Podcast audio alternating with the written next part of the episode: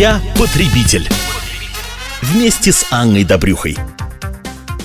С начала 2012 года вступил в силу ряд новшеств в работе Федеральной службы судебных приставов. Чем эти изменения могут быть полезны для нас с вами, для граждан? В этом мы будем разбираться с первым заместителем директора Федеральной службы судебных приставов Сергеем Сазаном. Сергей Владимирович, здравствуйте. Здравствуйте. И, как всегда, разбираемся на конкретных э, историях, примерах из практики. Вот э, какой случай рассказал нам Сергей. В 2009 году по решению суда я был признан должником по подписанным мною договорам поручительства. То есть даже не сам э, кредит брал, а вот стал поручителем.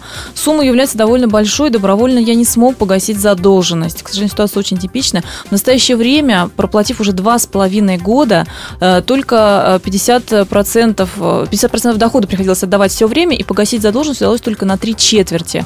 По всей видимости, Сергею ограничили выезд за границу в итоге. Можно ли снять запрет на выезд за границу? Вообще, что порекомендуете, Сергей Иванович, в такой ситуации? Ну, я думаю, что нам, наверное, в первую очередь посочувствовать придется Сергею вот, э, по-человечески. Что касается точки зрения закона, ну, то для закона разницы нет абсолютно значит, по категории исполнительных э, документов. То есть есть исполнительный лист, есть долг, а как этот долг образовался уже вот, по займу, э, по ущербу или как э, договор поручительства, вот как в данном случае, о чем говорит Сергей, абсолютно без разницы. И процессуально, я вот на, на прошлой программе говорил о том, что приставы работают в таком вот правовом поле, да, вот, и каждый документ является процессуальным, то есть э, пристав выносит постановление, которое может быть обжаловано и так далее. Да, вот, э, поэтому разницы уже с точки зрения процесса исполнительного производства никакой нет абсолютно. Итак, если выезд ограничили, то пока вот. полностью кредит не выплатили? Если выезд ограничили, пока долг не будет погашен, и то, что два с половиной года Сергей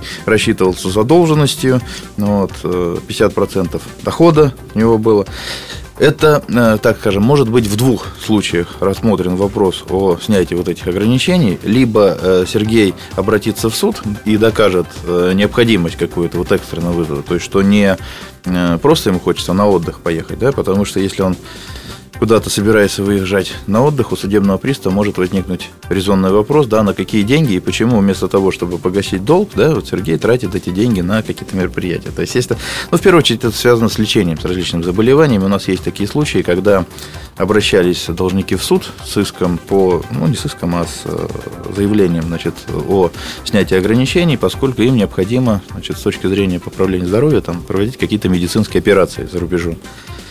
В этом случае при предоставлении объективных доказательств того, что такая операция не может быть э, проведена в Российской Федерации, суд в большинстве случаев удовлетворяет.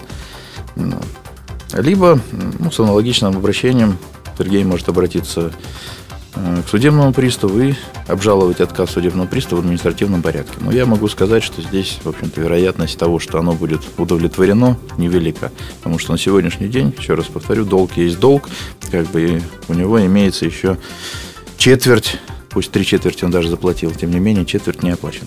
Ну что же, действительно, закон есть закон, но вот такие нюансы стоит иметь в виду. О них нам рассказал первый заместитель директора Федеральной службы судебных приставов Сергей Сазанов. Я потребитель вместе с Анной Добрюхой.